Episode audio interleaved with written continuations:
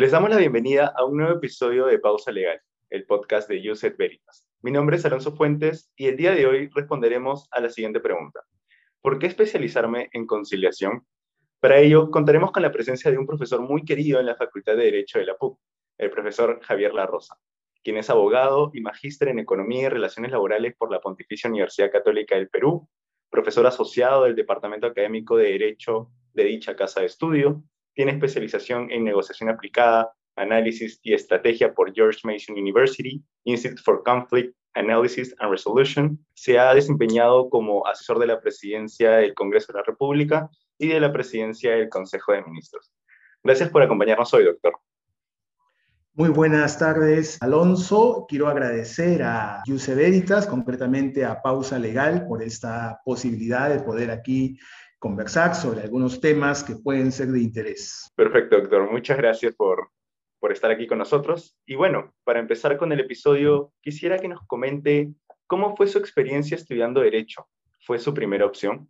Bueno, eh, te contaré que sí, fue mi primera opción desde que estaba en colegio, ¿no? En los últimos años del colegio estaba ya eh, animado a, quería convertirme en abogado, y más bien estando en la universidad, sobre todo cuando estaba en estudios generales letras, es que tuve algunas dudas ahí, ahí me cuestioné mi vocación. De algún modo, después de algunas reflexiones, este, bueno, me ratifiqué en derecho, ¿no? Y bueno, y a lo largo de los estudios en la facultad siempre fue este, muy, muy grato a la larga, eh, lo bueno de la facultad es que eh, hay una amplia variedad de temas, de cursos, y uno puede ir buscando los temas más afines, ¿no? Y puede irse especializando, ¿no? No, no hay una rigidez, digamos, y eso eh, es una ventaja, digamos, para quien tiene distintos intereses. Ciertamente es un aspecto muy positivo de la universidad el poder contar con estudios generales letras que contribuye también a poder estar seguros de la carrera por la cual vamos a, guiarnos en todo nuestro, nuestro paso por la universidad, ¿no? Bueno, y siguiendo con la pregunta dos, ¿cómo se acercó usted a la conciliación?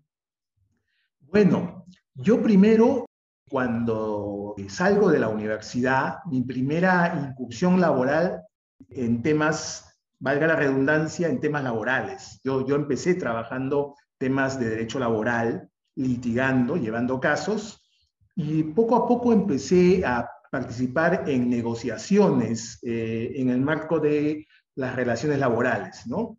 Eh, negociaciones colectivas, pero también negociaciones individuales. Y esa fue mi primera eh, aproximación a estos temas. Luego fui invitado por algunos colegas para poder trabajar temas que tenían que ver con resolución de conflicto. Un amigo y profesor también de Facultad de Derecho que ya venía trabajando y enseñando en la facultad el curso de negociación, así se llamaba este curso, teoría de la negociación se llamaba, me invitó a que lo ayudara en su curso. Luego de eso empecé a trabajar con él, formamos una asociación civil que buscaba eh, promover el desarrollo de los medios alternativos de resolución de conflicto y que haya otra mirada acerca de los conflictos en el Perú.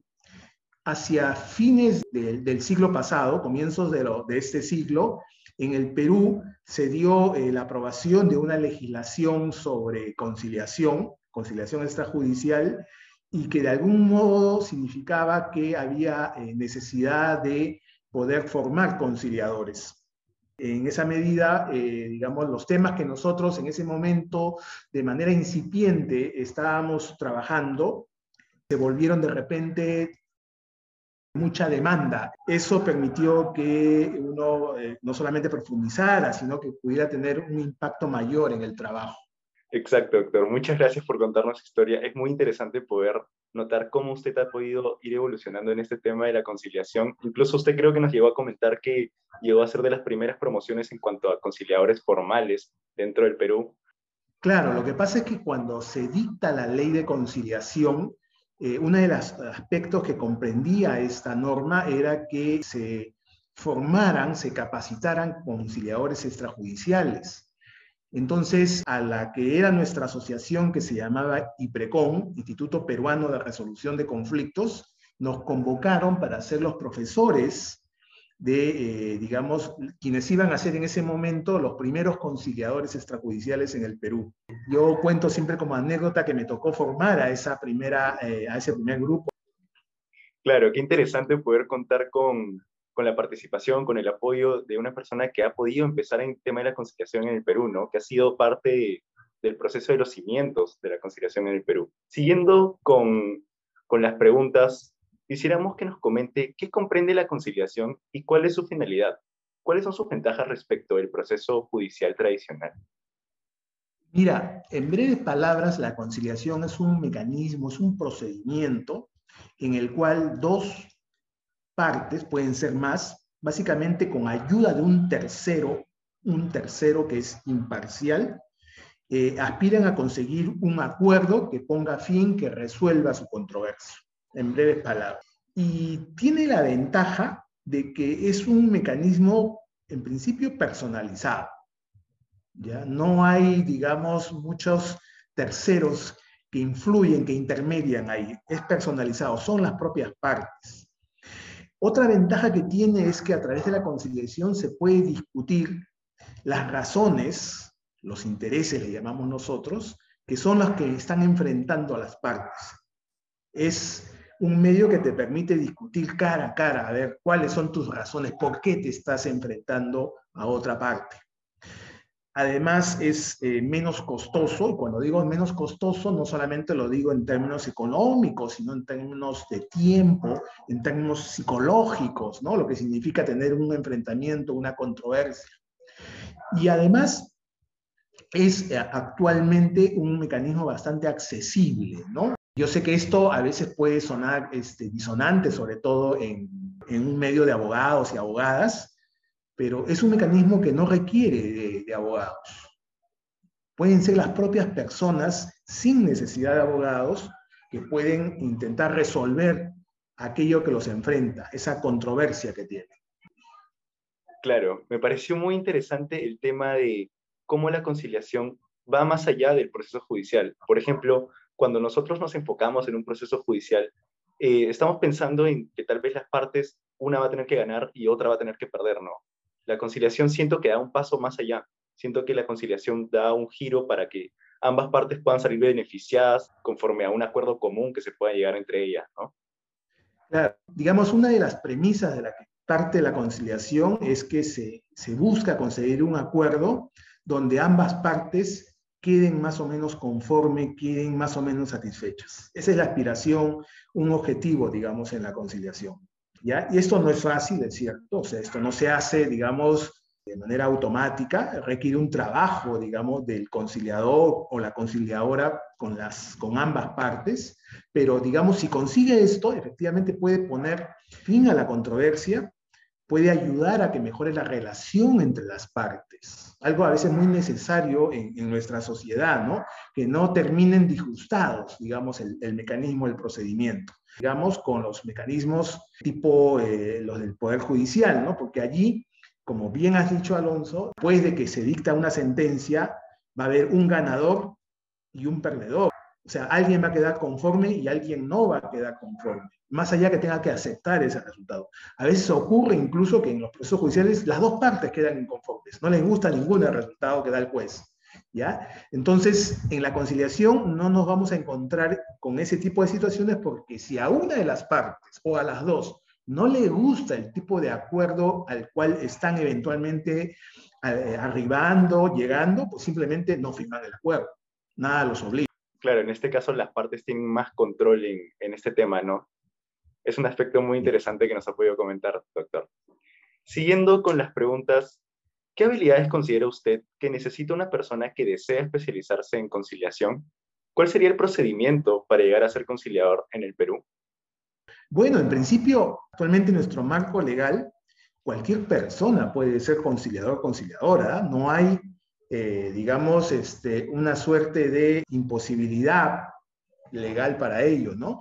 Lo que se requiere es seguir, cumplir determinados este, requisitos que los voy a mencionar ahora, ¿no? Pero lo primero que tú dices es, ¿qué, qué habilidades se requieren? Y es muy importante, ¿no? Porque yo destaco eso, se trata sobre todo de ciertas habilidades, ciertas destrezas que hacen que algunas personas puedan hacer mejor una labor conciliatoria que otras. O sea, pudiendo todos, a, todos y todas hacerlo, alguno o alguna tiene alguna habilidad, alguna destreza que hacen que pueda desempeñar este papel de tercero, ¿ya? De mejor modo. ¿Qué son esas habilidades? Una primera tiene que ver con la facilidad o la posibilidad de comunicar bien. Un buen conciliador o buena conciliadora básicamente es un buen comunicador, buena comunicadora. Alguien que comunica bien y que puede ayudar a que las partes mejoren su comunicación o restablezcan su comunicación. Eso es fundamental en una conciliación. O sea, de algún modo, eh, abordar una controversia o un conflicto pasa porque primero haya un clima adecuado en términos comunicacionales. Un segundo aspecto tiene que ver para poder trabajar estos temas de conciliación es que Mire, la, persona que está en estos temas no puede tener visiones rígidas acerca de lo que se entiende por conflicto o controversia. Es muy importante que la visión que se tiene sobre el conflicto sea una visión más plural, más, digamos, de apertura a ver el conflicto como una situación cotidiana, como un dato de la realidad, que más que invisibilizarlo, más que negarlo, se trata de cómo aprovecho esa situación conflictiva para que eso le permita a las partes poder sacar un mejor resultado. Actualmente nuestra legislación eh, señala que para poder tener el título, la acreditación de conciliador, conciliadora extrajudicial, hay que pasar por un curso de formación. Hay un curso de formación que lo dan ciertas entidades autorizadas por el Ministerio de Justicia. Es un curso que tiene una duración de actualmente de 60 horas lectivas, más o menos, por así decirlo, para que todos se hagan una idea, como si fuera un semestre académico, pero después de eh, dar ese, seguir el curso, hay que demostrar el manejo de una audiencia conciliatoria. Entonces, es un curso teórico y un curso práctico. Y si uno logra pasar esto, puede conseguir que el Ministerio de Justicia le otorgue una acreditación para eh, desempeñarse como conciliador o conciliadora extra. Ese es el procedimiento. Perfecto, doctor. Siguiendo con las preguntas, en cuanto a nuestro sistema jurídico, ¿considera usted que la ley de conciliación desvirtúa el propósito del mismo proceso?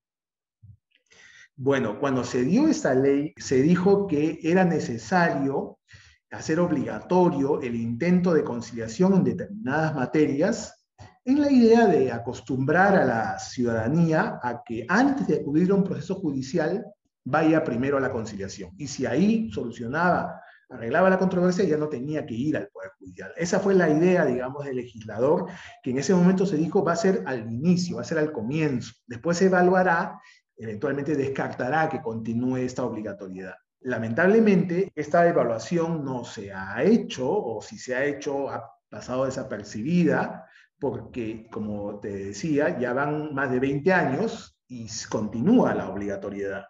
Entonces, eh, es un punto que creo que a veces no juega a favor de la conciliación, ¿no? porque a nadie le gusta ser obligado a hacer algo contra su voluntad.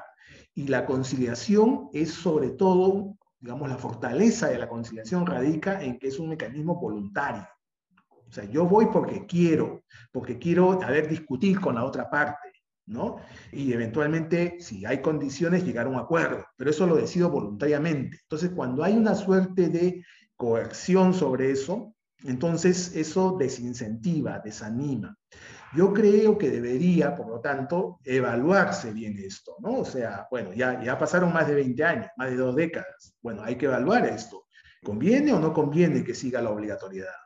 No, no es muy lógico, muy coherente, ¿no? O sea, yo le quito la espontaneidad, la voluntariedad, esa flexibilidad que caracteriza mecanismos como la conciliación, entonces prácticamente estoy haciéndola casi un mecanismo procesal, ¿no? Entonces eso no es bueno, no es bueno. Perfecto, doctor. Ya como última pregunta, quisiera que nos comente algunos consejos que tal vez pueda brindarle a las personas interesadas en esta rama o cómo podrían acercarse más a esto. Bueno, yo creo que eh, actualmente en la formación de los abogados y abogadas es clave el manejo de esta, este tipo de mecanismos como la conciliación, ¿no? No solamente porque alguno o alguna pueda interesarse en querer convertirse en conciliador o conciliadora, lo cual sería fabuloso a mi modo de ver. Ya, he explicado cómo es el procedimiento para convertirse eh, en tal, ¿no? Si no lo digo para quien de repente no se va a convertir en conciliador o conciliadora, pero que va a tener que participar en una audiencia de conciliación. ¿ya? Entonces, es bueno saber cuál es el papel que desempeña un abogado o abogada cuando actúa de asesor de las partes en una audiencia de conciliación. ¿ya? Eh, que no es igual al que tiene cuando uno es asesor en un proceso judicial o eventualmente en un proceso arbitral. Son roles diferentes. Por eso que es muy importante que se conozca cómo es el funcionamiento de la conciliación. Y, y un tercer aspecto tiene que ver con que a la larga el, conocimiento de cuál es la finalidad o el propósito de la conciliación, ¿ya? cuál es el, digamos, el modus operandi de este mecanismo, ayuda mucho a abogados y abogadas justamente a, a trabajar mejor, mejor con sus representados, con sus asesorados, con sus clientes, porque en buena cuenta permite aclarar a veces las razones, los intereses que son los que eh, sostienen a las pretensiones que tiene cada una de las partes, ¿no? Exacto, doctor. Muchas gracias. Incluso creo que hay algunas sesiones de conciliación que pueden ser vistas en YouTube, lo cual podría crear una mayor cercanía a, a cómo se lleva a cabo este mecanismo, ¿no? En efecto, ¿no? Ahora está esto muy eh, ya eh, muy publicitado y creo que yo invito a que eh, estudiantes, abogados, abogadas, revisen estos videos porque nos dan una idea de cómo poder de algún modo oralizar mejor, comunicar mejor, este, discutir temas de fondo y no quedarse en, la, en las formas justamente a través de la conciliación esto ayuda, contribuye a que esto este, se, se perfile mejor. Perfecto, doctor. Muchas gracias por su comentario. Y bueno, muchas gracias en general por su participación en el podcast. Estamos seguros, seguras de que este inspirará a muchos a que puedan eh, vincularse mucho más con esta rama, ¿no? Con todo lo que usted nos comenta, e incluso teniendo la participación de usted, siendo uno de los principales promotores, por así decirlo, en los cimientos de lo que viene siendo la conciliación en el Perú, ¿no?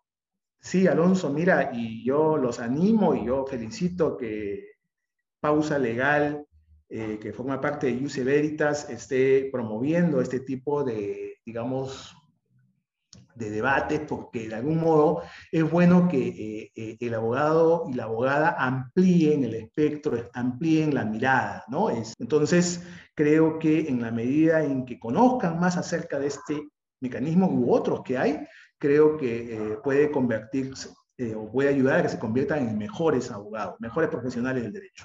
Exacto, doctor. Muchas gracias. Y muchas gracias a ustedes por vernos en este episodio de Pausa Legal.